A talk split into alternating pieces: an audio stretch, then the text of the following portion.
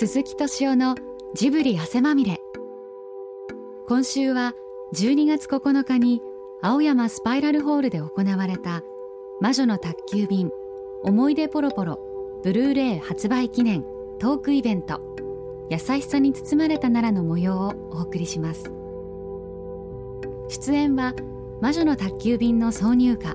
優しさに包まれたならルージュの伝言を歌ったシンガーソングライターの松任谷由実さん。鈴木プロデューサーとともに当時の思い出や作品の魅力について語っています。えー、皆様こんにちは。本日は魔女の宅急便そして思い出ポロポロブルーレイ発売記念トークイベントにご来場いただきまして誠にありがとうございます、えー、私本日の司会進行を務めさせていただきます日本テレビの依田と申します。よろしくお願いいたします。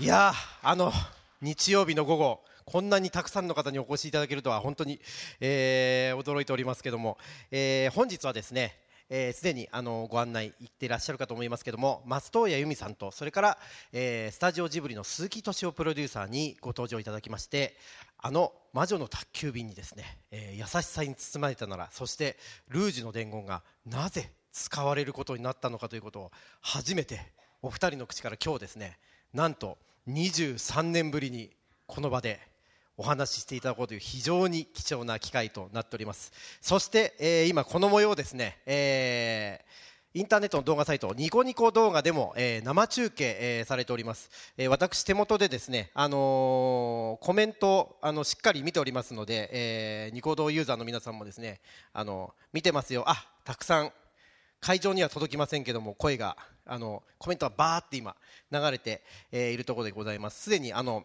3800人の方がこの模様をご覧いただいておりますので、はい、さて、まあ、前置きはさておきですね、えー、早速お二人にご登場いただきたいと思います。大きな拍手でお出迎えください、えー、松任谷由実さんそして鈴木敏夫プロデューサーです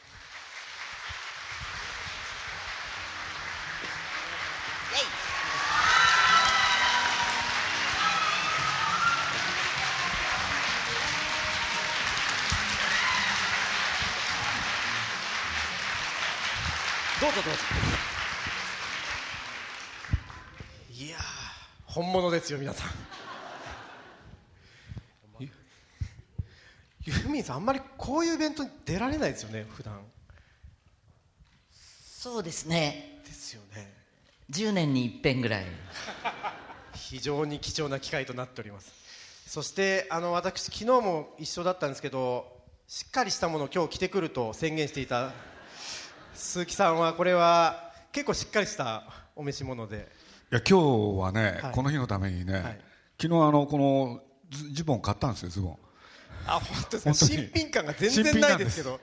これであの草履もねこれ新品なんですよ。あ本当いつも穴開いてるんですけれど。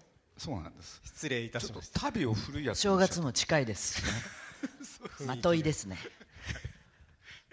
としらっちゃけてるんですけどね。新しいの買いますありがとうございます、えー、ちょっとですね早速お話伺っていきたいんですけどもその前に、あのー、この、えー、つい先日5日にですね発売になったばかりのブルーレイについてちょっとだけご紹介させてください、えー、宮崎駿監督の「魔女の宅急便」は1989年に公開されました。原作は角野栄子さんの児童文学で女の子なら誰でも経験する思春期の悩みを主人公の魔女キキの姿を通して爽やかに楽しくそして時に切なく描いた作品です、えー、ジブリ作品としては初めて既成曲でありますユーミンさんの「ルージュの伝言」と「優しさに包まれたなら」を起用したことでも話題となりました。公開されると都会で暮らす女性を中心に大きな支持を集め1978年以来破られていなかった日本の劇場用アニメーションの興行記録を塗り替え89年の邦画興行収入1位を記録した作品です。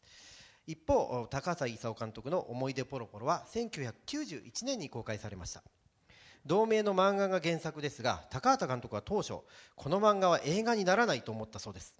ところがプロデューサー役を買って出た宮崎駿さんからこの作品を映画にできるのは高畑さんしかいないと説得され引き受けることになったそうです、えー、27歳の OL 妙子が休暇を取って山形へ紅花摘みの体験に行く道中小学校5年生の自分に思いを馳せながら自分を向かい合っていくという自分と向かい合っていくというストーリーです、えー、太鼓と同年代の女性から高い評価を受けこちらも、えー、1991年の邦画興行収入1位となりました。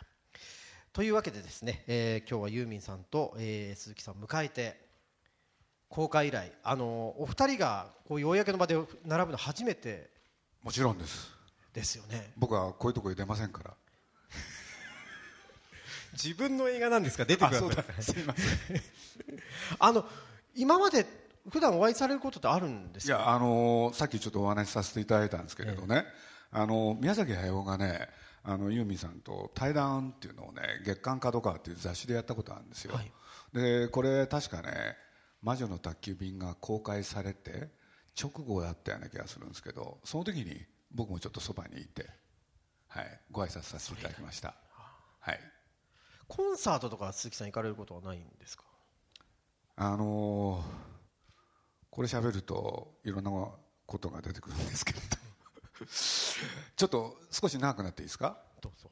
あのいやあの「魔女の宅急便」っていう映画にねあのルージュの伝言と優しさに包まれたなら、はい、あのこれをなぜ使おうと思ったのか。あ使わせていただこうと思ったのか。っていきなり確信が飛び出しますよ。いやあのよく覚えてるんですよ、はい、というのは実はある日がねそのまあ主題歌をどうしようかっていう、まあ、社内での打ち合わせっていうのがね決まってて。でその前夜ですね僕は実は代々木へ行ったんですよ。コンサートへ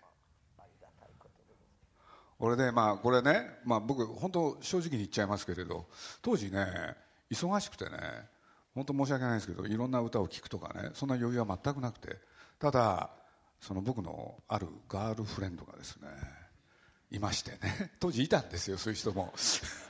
俺でユーミンのコンサート行きたいと。そしたらちょうどねその前夜代々木でやってたんですよ。俺でそこへね押しかけましてもういっぱいお客さんいてでもうね最初から最後まで歌いまくるっていう。それでまあ僕はそこで初めてねユーミン体験っていうのをさせていただきまして。俺でお役に立ちましたか？役に立つどころじゃないんですよ。役に立つどころじゃないっていうのはね次の日の朝朝っていうのか宮崎駿でしょ？それから高畑勲当時あの「魔女の宅急便」の音楽担当でしたからそして僕。で3人でね音楽をどうしようって俺で何かアイデア鈴木さんありませんかって誰かに聞かれていきなり僕はね昨日聞いたばっかりでしょ？ユーミンがいいんじゃないかなって言ったんですよ。いやこれ本当なんですよこれ。お役に立ちましたか？はあのそういう意味じゃなかったんですけれど。いやねあごめんなさいね、はい、もちろんあの映画の中ではねもちろんよかったんですけれど。そそういうのってねやっぱり印象の強いものをどうしても喋っちゃうんでね。俺それと同時にあのまあ僕普段からね宮崎駿は実はね彼女の大ファンだったんですよ。そうなんですか。それでねあのしょっちゅうね、まあ、アニメーションのスタジオってね何しろ机に向かって絵描いてるだけでしょ？そうするとね音楽って必要になるんですね。俺でまあ今時っていうのか、まあ、当時もそうでしたけどねみんな耳で音楽聴いてるんですよ。ところが宮崎駿っていう人はその音楽を聴くならねそのなんで耳でね耳栓で聴かなきゃいけないんだと音楽は堂々と聴くべきだって言って。で彼だけがねそのラジカセからねその当時はテープでしたけどねもう朝から晩までずっとユーミンを聴くっていうね。でしかも朝から晩までしかも毎日でしょ？しかも長期間。そうすると何が起こるかというとですね当時のその音楽テープってちょっと間延びしてくるんですよね。でもそれをそのくらい好きだっていうのは分かってたんでまあ僕がねその前夜聞きに行ったことそして宮崎は好きだって言ってた言ってたこと。でこの2つが重なれば多分ねあのなんとかなんじゃないかなと思って。それで、まあ、松任谷由実さんの要するに起用っていうのはあるんじゃないかって。そしたらねもう高畑もそして宮崎駿もすぐに大賛成。これであとは選曲に入ったんですよね。それでまあいろいろありましたけれど。これを決めたのはねこのルージュの伝言そして優しさに包まれたならこれはねあのもうとにかく宮崎の方はねあの音楽は確かに聴いてるんですけれどどこにどういう音楽使うっていうのはねもう絵にね忙しくて余裕がなくてほんで全部高橋さんにお任せでそしたらある日ね高橋さんがねこの「ルージュの伝言」そして優しさに包まれたならこれがいいって。そういういきさつだったんですよ。多分初めてお話をさせていただくんじゃないですかね、そうです。今ここで初めてはい。ユーミンさんお聞きになった、私の記憶ですと、あの書き下ろしを、あの依頼されたんですね、そうです、はい。最初は。はい。でね台本の読解力がなくてどこにポイントを持っていったらいいんだろうとものすごく悩んでいる間にもうどんどん時間が過ぎて、あのーでも僕頼んだね。頼んだの1年前なんですよ。僕ねキララ社へ毎月1回ねあすいません。実を言うと12ヶ月通ったんですよ。本当にありがたいことです本当に。でも結果、はい。あの、えーぴったりのを選んでいただいて、はい。本当にラッキーでした。私としても書き下ろしをしていて果たしてあのぐらいなんて言うんでしょうね心情が一致するものになったかどうか、結果論ですけれどいやまあ自信がなかったですね振り返ると。あの歌がないとあの映画は成立しない？やった。鳥肌立ちました今。いやそのぐらいね、まあ、ちょっと僕らの側の勝手なこと言わせていただくと本当にあの2曲がなかったらあの映画の気分って出てないですよね。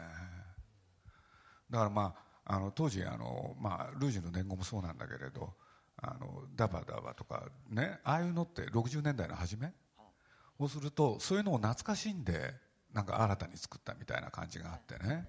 で多分この映画もその魔女っていう映画もねある種ちょっとちょっと前の時代スタルジーそうなんですよ。がありますよね。そうそれを表現するにはねこの「ルージュの伝言」だけれど、これでまあ僕ら考えたのはやっぱりこれを超えるっていうのはね なかなか大変じゃないかなとかねいろいろあったんですけれど。それと最後は、まあ、映画終わった後やっぱりこの優しさに包まれたならがいいだったという記憶がありますね。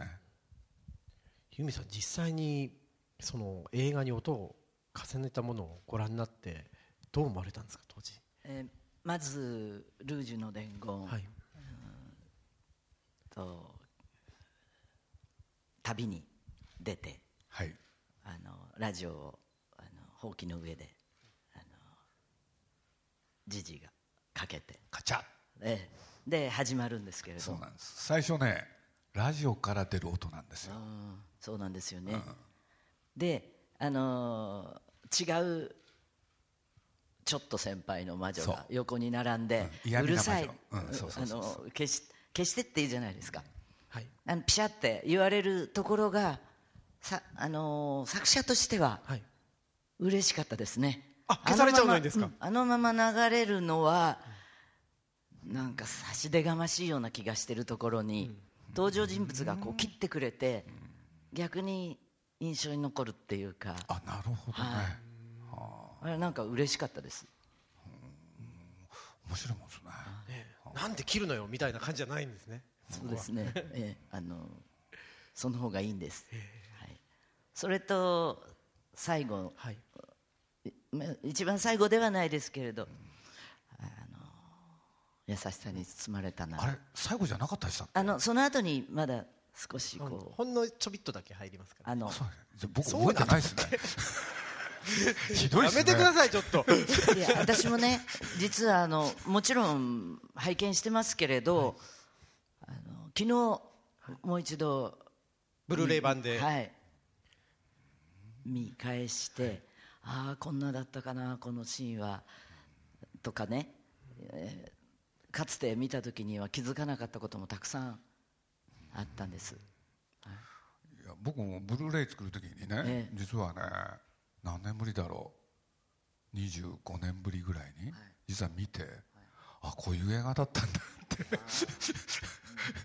見てないとそういうこと起こるんですよね。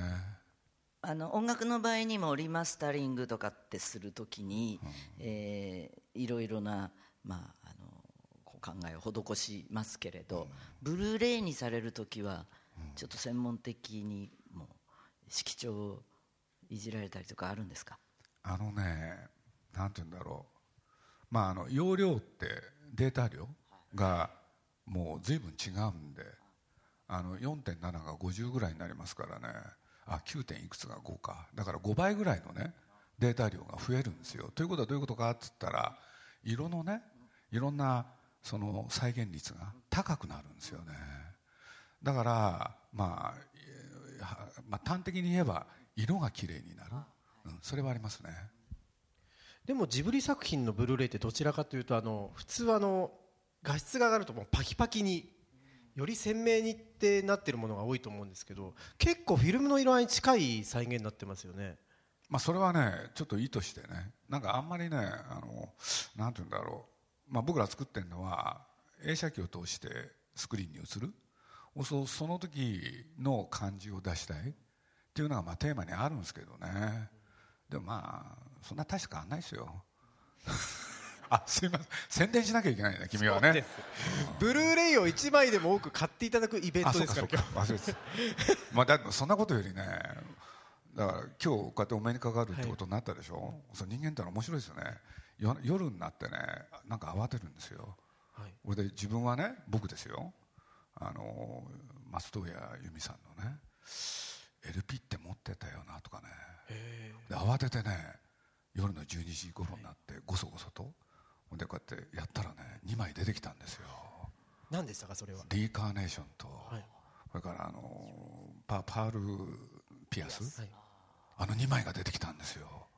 で僕さっきまでねもう僕家が近いんでその2枚を持ってきてあのマジックでねちょっとサインしていただこうかなそしたらレコード忘れちゃったんですよね 誰か取りに帰った方がいいかもしれない。ですバタジタバタしました、ねあの LP っていうのが LP でした。あのなんて言うんでしょうね。聞こえないものとか、見えないものを伝えてますよね。ね。アナログが今のこうブルーレイのお話もそうなんですけれど、その解像力が良くなることで、えーなくしちゃうものもありますが、でもジブリのものはなんて言うんでしょうね。心がこもってるからあの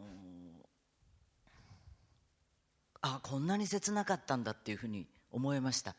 はっきり言ってあの当初拝見した時よりも、DVD で拝見した時よりも劇場で、あの死者のような形であの80年代に見せていただいた時よりも、まあ、自分も大人になってるせいか その時よりね。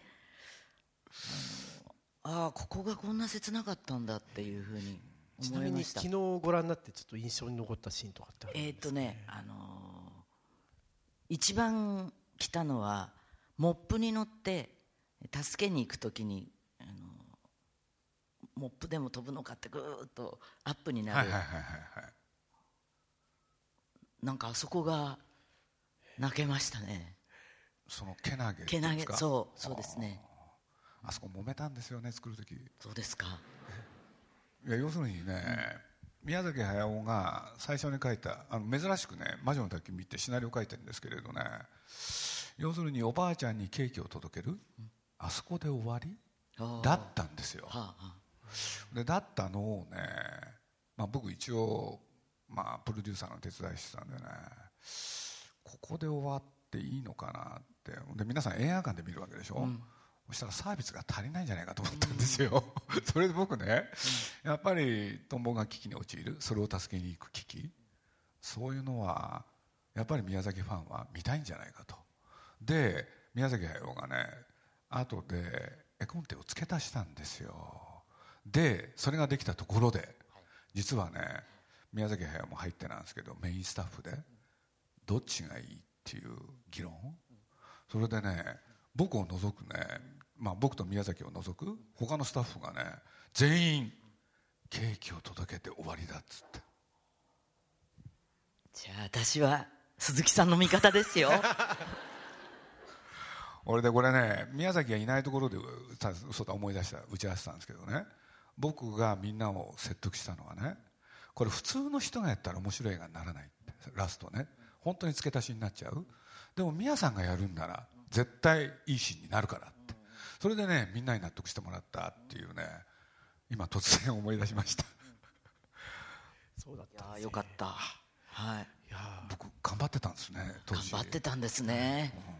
いや忘れてましたね。そんな気持ちも画面から出てそしたらねもっと痩せてらっしゃいましたすいません、はいちょっと鋭いやつがいたんですよ鋭いのが僕ね忘れもしないんだけれど、まあ、僕はあんまりね作った映画に関していろんな書かれたものを読まないんですけれどその時偶然読んじゃったんですけれど「キネマ旬報」っていう映画雑誌。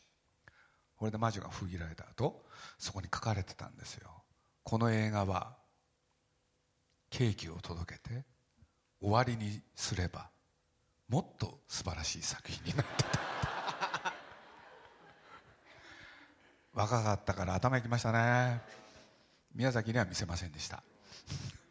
でも今こう時を経て逆にユーミンさんの心に刺さるシーンが加えられているということでもありますからね。あのーやっぱり時代と呼吸してみんな生きてきてるから例えばテレビでもその80年代とかですとまだあのいちいち人が言ったことにテロップというのかセリフをこう出したりとかしなかったと思うんですよね。そうですね。あの相当その端的であれば説明的なことの方が伝わる時代になってるかなとは思うんです。あのくらいやってちょうどいいということも言えるかもしれません。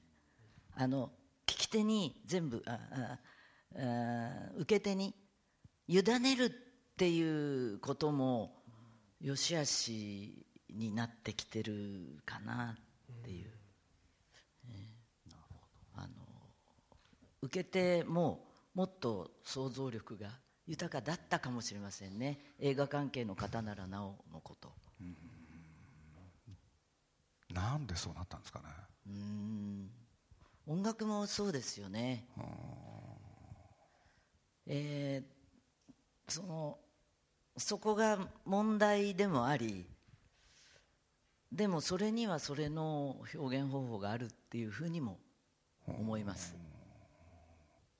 まああのなんか理屈っぽくて申し訳ありません。やとんでもない。あの高畑勲っていう人がね、まあ、彼は映画の監督なんですけれど音楽のに造形が深くて、でそれと同時にね日本のなんていうのかな歴史流れの文あのそういういろんなものに対してね、まあ、造形が深いんですけれどね。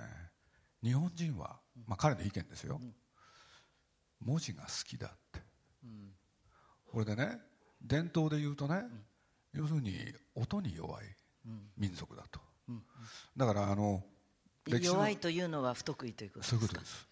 だからその過去の歴史で言うとね、まあ、これ銅鐸ってあのなんていうんですか？こんなね古代に中国から輸入されて。本来はい。楽器だったんですよね。でその楽器にね、はい。日本人って何やったかっていうと、そのこの平べったいのがあるからそこに絵を描いて、でそこに凝るんですよね。あこれで本来の機能である楽器の機能はほったらかしで一生懸命絵の方を頑張るっていうんですかね。だからあのでそういうのを魚拓みたいにあの 2D にはい。落とし込みますよね、だから絵とか字が好き。はあ。だから日本ってどうしてもね音楽的発展がねなんかちょっと他の国とは違うみたいなことをねしきりに言ってるんですけどね。あの鈴木さん、まあ、ずっとこういろんな音楽聞かれてきたと思うんですけど、ユーミンさんの登場ってどどんな印象だったんですか？あのね本当申し訳ないですけれどさっき言ったようにね僕はそのコンサートが初体験。はい。ところがこの「魔女の宅急便」でね研究しなきゃいけないじゃないですか僕ら。それでありあらゆる当時だと LP レコード全部集めてこれでまあ高畑勲とそれこそ2人で何回も聴いたんですよ。あらゆる曲を。本当に聞きました。で多分ね僕正確にはちょっと覚えてないんだけれどもうすでにデビューされて十何年それでね、まあ、これは高橋さんとの話し合いの中でだんだんそうなってくるんですけどね。この人は何だろうってちょっと驚いたことがあったんですよね。基本の歌い方が変わらない？しかし十何年その歌い方を鍛えてってるんですよ。そうすと元のファンが好きだっていう部分を残しつつねその歌い方を鍛える。で何て言うんだろう。普通ねまあ分かりやすく言っちゃうと変に上手になる人多いじゃないですか。しかしそうならない。そこに恐ろしさを感じたんですよ。自覚してます。いまだにあのー、伸びしろはいっぱいですよ。いやだってあれはねプロだと思いましたよ、うん、だって普通ね変に上手になるんですよ。それによって個性を失いつまんなくなるんですよ。ところが十何年経ってもねそこが変わってなかった。ここにね驚いたんですよやっぱり、うん、同じ方法で深みがこう増すというか。そうでそのテクニックたるやすごくてねただ一般の人には分からない。で元のユーミンなんですよ。これが十何年経っててもやってらっしゃったんであの驚愕したことをよく覚えてるんですよ。でその後もね、まあ、当然聞くじゃないですか、そうするとそれをね変えてないんですよ、うん、すごいですねこれだけ。あ大事なことを言い忘れてます。あのユーミンさんデビュー40周年おめでとうございます。ありがとうございます。えー、こちらも11月の20日に「日本の恋とユーミンと」というですね、えー、ベストアルバムが、えー、発売されましてこの CD の売れない時代にめちゃくちゃ売れてるそうじゃないですかユーミンさん。ありがたいことです。すごいことですよね。1曲目が優しさに包まれたならですだけど僕これね、はい。日本の恋とユーミンとでしょ、はい、これは売れる。あそうですか。だって日本の恋ですよ。まあ確かに。国民が買わなきゃいけないアルバムになってますよね。だけど僕もね、はい、これ改めて聞いて、はい、あ鈴木さんも聞かれたんですね。全部聞きましたよ。車の中で何回も聞きましたよ、はい、でやっぱりそうかってある考えに襲われたんですよ、要するにユーミンのおかげでみんな恋をしなきゃいけなくなった？それまでねみんな恋なんて恋愛なんてね特別な人のやるもので一般の人なかなかできなかったんですよ。ところが彼女がねかあのじゃあその88年の代々木はどうなんですか？まあ鈴木さんおませさんだったって。いやまあ僕は個人的なことはいろいろありますけれどね。いやもう本当いろんな人がねもう恋をするようになった。だからまさに日本の恋だからかっこつきで僕はもう一つ思ったのは青春ってやつですよね。だから本当は日本の恋と青春とそしてユーミンとですよね。なんてことを思わされたんですけどね。改めて聞いてみて気になった曲とかってありますいや僕ね、はい、まああの人間って普段あれなんて言うんでしたっけ？ふと口をついて出る歌。ね？あのあるじゃないですか、はい、知らない前に歌ってるって、うん、そうすると僕ねあの日に帰りたいなんですよでなんだか知らないけどねまあそれがね頭のどっかに残っててね「青春の」ってね気が付くと歌ってるんですよよく、うん、でななんでだろうなと自分では思ってるんですけれどね。で今回、はい、こうやってずっと聴いてた時にねある一曲「え？っ?」て何回も聴いたはずだったのに、はい、新鮮に聞こえちゃったやつがあるんですよ。最後。青い影あの前陰りゆく部屋。飛行機飛行機雲。あごめんなさい。覚えといてください。ごめんなさい、はい、あれは意図的にやったんじゃないんですか？あの,、ね、あのー、スタッフがねタイトルも含めて俺は編纂してくれたので自分ではとても 自分ではとてもあのでもあれは絶妙そうですか。だって僕ね最初ね、順番に聞いてって、あそこにたどり着くでしょ、まあ、僕は iPad あ iPod で車の中で聞いてたんですけれど、そしたらあそこにたどり着いた時ね、あの始まりが静かでしょ、俺でねついもう一回聞く？でなんでかって歌詞が気になった、俺でね何回も何回も聞いちゃった、なんで歌詞が気になったんですか？いやいい歌詞だなと思って。ありがとうございます。でも、ね、だって長い坂がね、空まで続いていた。確かにあのジブリっぽいですよね。そう思ったんですよ、ええ。そのままねアニメーションできるんですよ、はい。空の色とか。でゆらゆらかげろうがあの子を包むでしょ、俺で今のいやこうあれ本当申し訳ないんですけどね、はい。歌聞く時って、ついメロディーを聞いてて、えで声もメロディーの一つとして聞いて歌詞をちゃんと聞かない時があるんですよ。で何かの時に聞くんですね、でまあ、僕さっきからね、まあ、昔話をいろいろしてるんですけれど本当のことを言うとねやっぱり興味あるのは今なんですよね。そうすると今僕ら作ってる映画があってこれあニコ動で生中継してるんですよねこれ。ちょっと言っちゃいけないんですけれどあの4日後に発表することになってるんですけどね。あのそれも大した発表ですけど。ああるある映画を作ってましてね、で、まあ、宮崎が頑張ってるんですけれど。あれ？飛行機雲？これ使ったらどうなるか。な鳥肌がちょっと立ちましたけど。本ものすごいこと今鈴木さんおっしゃってますけどいや僕ちょっと来ちゃったんですよ。これで実を言うとね、はい。一回聞いて飛行機ゴムにたどり着いた、はい。ほんであのリピートワンってあるじゃないですか。あれでね車に乗るために何回も聞いちゃってほんであの子はとにかく登っていくわけでしょ、誰も気が付かずただ一人あの子は登っていく。いやこれまさに僕らそういう映画を作ってんのかなっていうねね本当使わにせてください立ちますね。そんなあありがたすぎて。いやあのね、実ははい。宮崎にもちょっときあの改めてね。皆さんあの飛行機雲って知ってます？っつったら「うんタイトル知ってるよ」っつって。で僕口でね何回も聞いたから詩が言えたんですよ。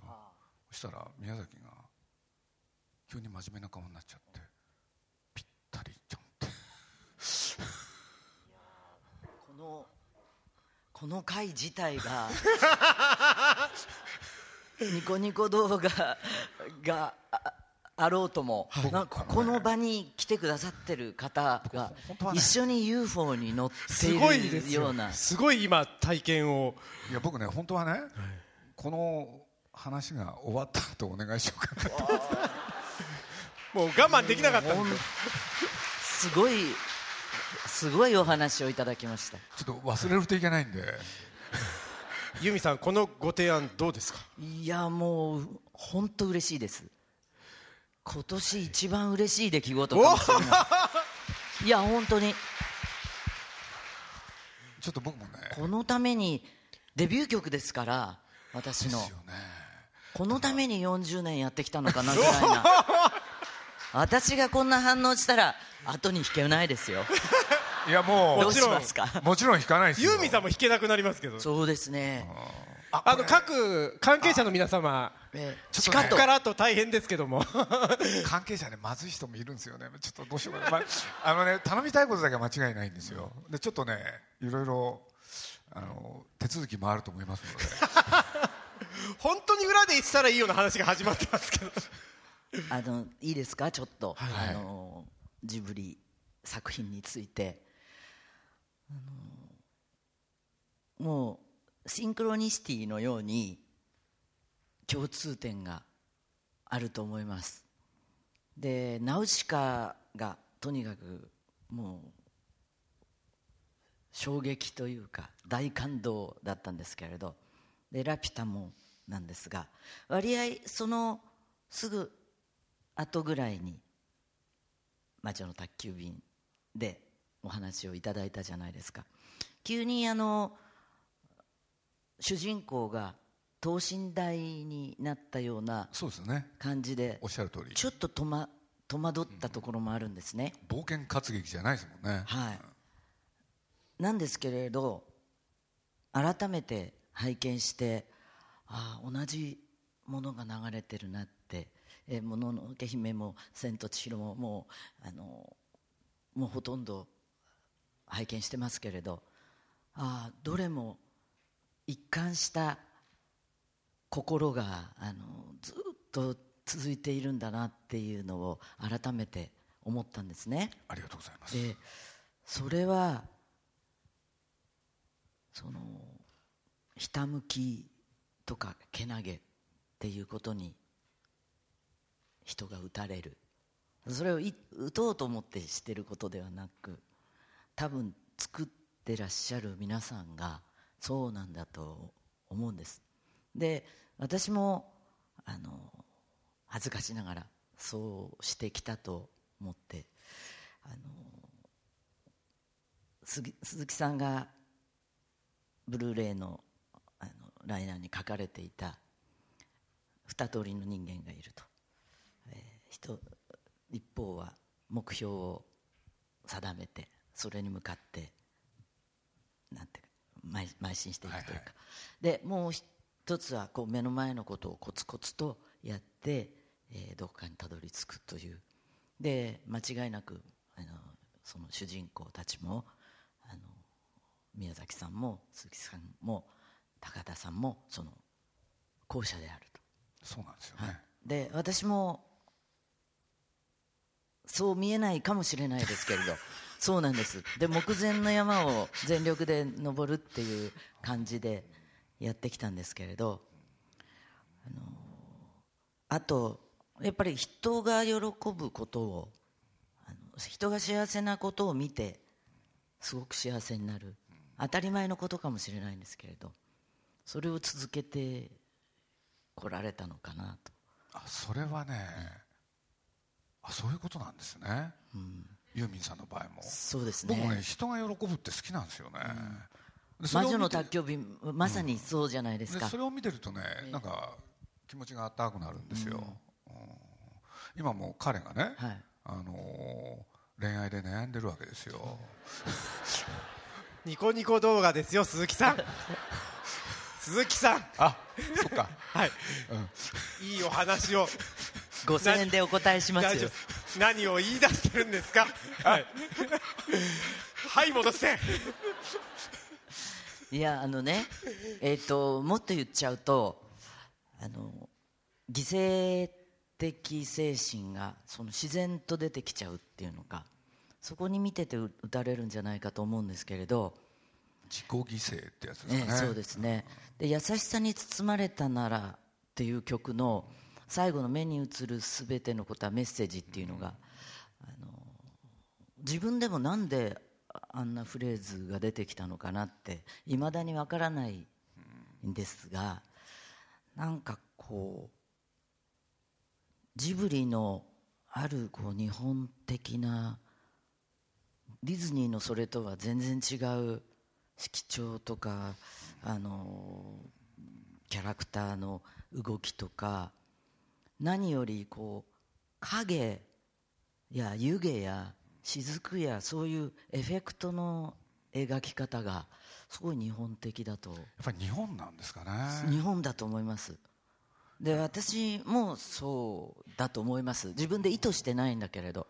でそれってそのさっき言った人が喜ぶっていうことにこう身を挺するみたいなちょっとい言っちゃうとこういやらしいんですけどでも本当にそうなんですよね。ジブリ作品もそうでなんかこうあーあの宮沢賢治な世界。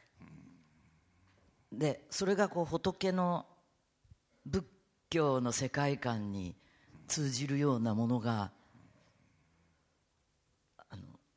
両方にあると思います、なるほど。うん、すごくよくご覧になってるんですね由美さんそうですね。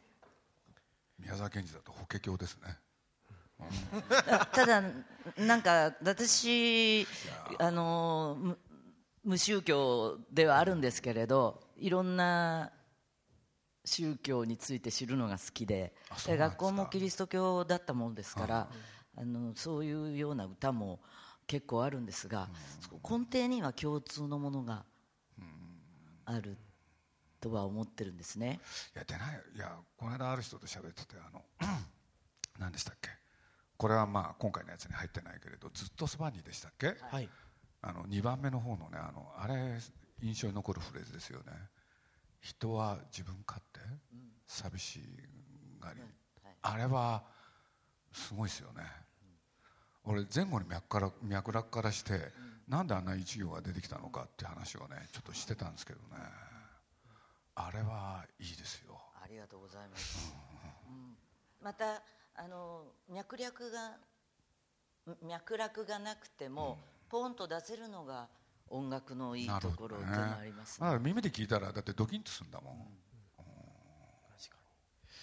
さてあの今日せっかくお二人揃ってるという貴重な機会なのでですねあのブレルブルーレイになった 魔女の宅急便。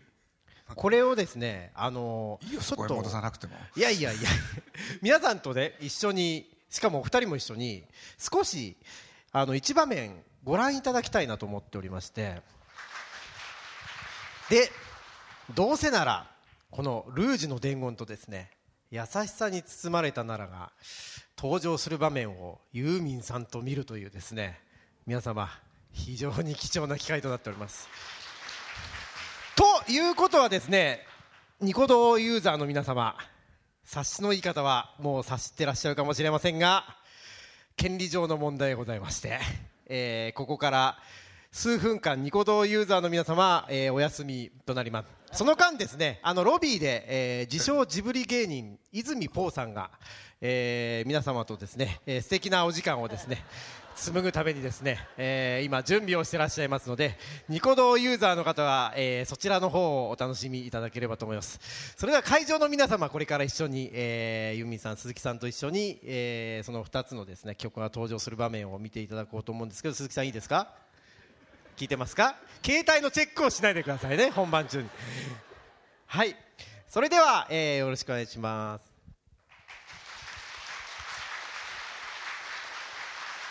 はい。どうですか？久々にというか昨日ご覧になっちゃってるんですよね由美さん、こういう形でね。えあの見るのもなかなかなんか感慨深いものがあって、ありがとうございます。ーちょっとジーンとしちゃいましたねジーンとしちゃいます。ね。はい、あニコ動ユーザーの皆さんお帰りなさい。はい待ってましたよ。あの今日ちなみにですねちょっとセットも頑張ろうということでほうきをこの日のためにあれ作りましてですね最初竹ぼうきを釣ったら全然雰囲気が出なかったので、結構その雰囲気が出てるかと思いますが。はい。というわけで、えー結構ですね鈴木さんから大胆な提案もあったりユーミンさんから非常に深いお話もあったりということなんですけどそろそろ実はお時間近づいてきてるんですけどあの子っていうのは。一応モデルがありましてね。あの小学校の時の。もうその時からあの筋ジトロフィーであの調子が悪かったようなんだけれど子供だからいたわりがなく、えー高校にな高校生になってからあの家で対面したっていう例がありましてまあでも実際の話はどうでも、まあ、作ってる時にはね。ああいうのは書けないですよね。そうですか。いやちょうどこの絵見てて、もう一つ思い出したことがあって、あの宮崎駿の奥さんのお父さんっていうのが、はい。やっぱり絵を描く人で俺でねまあ要するに障害児の社会復帰に、まあ、生涯捧げた人なんですよ、でこの絵ってね、まあ、さっきクレジットの中にも出てきましたけれどね、まあ、ある子供が要するに描いたものそれを宮崎がねちょっと手を入れたんですよね。そんなことも思い出しました。あの空を飛ぶっていう感覚がその憧れっていうか、爽快感とか、魔それこそ女の宅急便にもうずっとその風が吹いてますよね、空への憧れですね。そしてそれがもしかしたら来年にもつながるかもという。今、まあちょっといろいろご相談、うん、まあよよだっちも頑張ってよ。頑張ります。はい。あの ニコニコ動画ですよ鈴木さん。はい、はい、もうあの皆さんこれ口で止めもできないですからね。なんかこうこの場であのつぶやきまくってくださいじゃあね今日ね。ということで由美さん今ツアー中なんですよね、明日も東京、はい。瞳記念講堂で、えー私の憧れのバンドだったプロコルハルムというイギリスのロックグループとはい、青い影。あの今ツアー中で、まあ、すぐあっという間に終わってしまうんですが、14日が最後かな名古屋で、はい、そしてあの1月3日にはあのユーミンさんの40周年をですね、えー、ジュンスカイウォーカーズの寺岡義人さんが祝う、えー大パーティーをですね日本武道館で私実行委員長でございますのでそちらも。よろしくお願いいいたします。はい。何やってんだろう その頃にははい。恋の悩みも解決されて ユーミンさん晴れて。いいことですよ。じゃあ1月3日にご報告はい。というわけであのいつまでもお話伺っていたいところですけども、えーそろそろお時間となってしまいますこの後ですねお二人にあのフォトセッションといって明日の、えーマスコミさんへのですねこういろいろな露出のですねためのちょっと撮影をさせていただきたいと思います。皆さんもうちょっとだけお付き合いください。あの一旦お二人にはあの少しだけ退場していただきますので。はい。じゃあ一旦あのお二人ともどうもありがとうございましたえー皆さんありがとうございました、えー以上で本日のトークイベントすべて終了と。鈴木敏夫のジブリ汗まみれ。この番組はウォルト・ディズニー・スタジオ・ジャパン。JAL 町のホットステーションローソン。アサヒ飲料。日清製粉グループ。立ち止まらない保険 MS&AD 三井住友海上。au の提供でお送りしました。JAL とスタジオジブリは空を飛ぶプロジェクトを実施中。空を飛ぶことのロマンを伝える素敵なプログラムを展開しています。空への尽きない夢を感じてください。詳しくは JAL 空を飛ぶで検索。